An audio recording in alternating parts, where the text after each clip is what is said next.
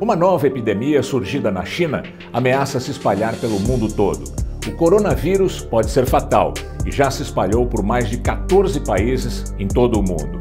Ainda não há vacina para essa nova ameaça. Você se interessou por essa história? Então, antes de continuar, não se esqueça de se inscrever no nosso canal e ativar as notificações clicando no sininho.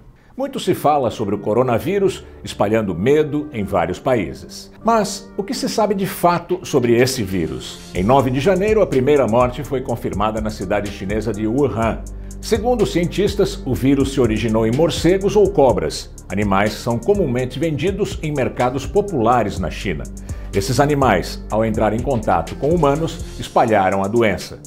Coronavírus é da mesma família da gripe comum, mas também do SARS e do ebola, que são muito mais perigosos. Por isso, a grande preocupação com seu contágio. Em 2002, o SARS se espalhou por 37 países, matou 750 pessoas e infectou mais de 8 mil. O ebola matou mais de 11 mil pessoas entre 2013 e 2016 uma epidemia que alcançou 10 países, inclusive Itália, Inglaterra e Estados Unidos. Por esse histórico, a atual epidemia de coronavírus é muito preocupante entre médicos do mundo todo. Até o momento, milhares de pessoas foram infectadas pelo vírus e o número de mortes continua aumentando. É uma epidemia que avança e que já acendeu os alertas da comunidade internacional. Para entender melhor como se dá o contágio, quais são os sintomas e os riscos de contaminação aqui no Brasil, o Planeta Azul entrevistou o infectologista do Hospital Albert Einstein, Hélio Baixa. Nós podemos ter um cenário bom, que, que é, seria?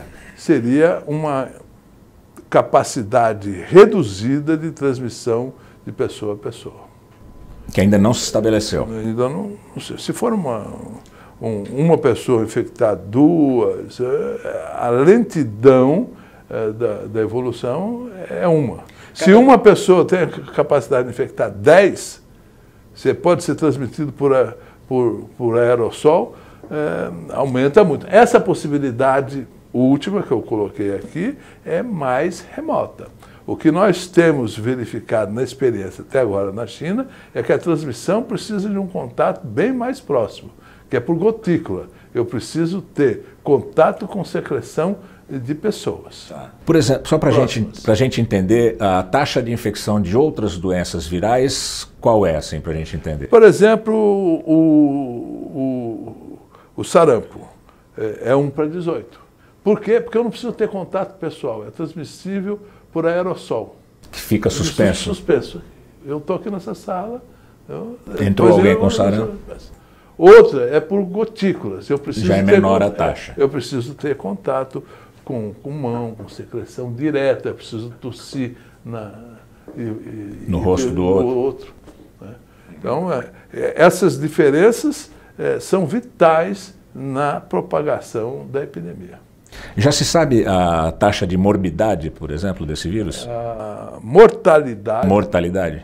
A mortalidade inicial estava em torno de 3%.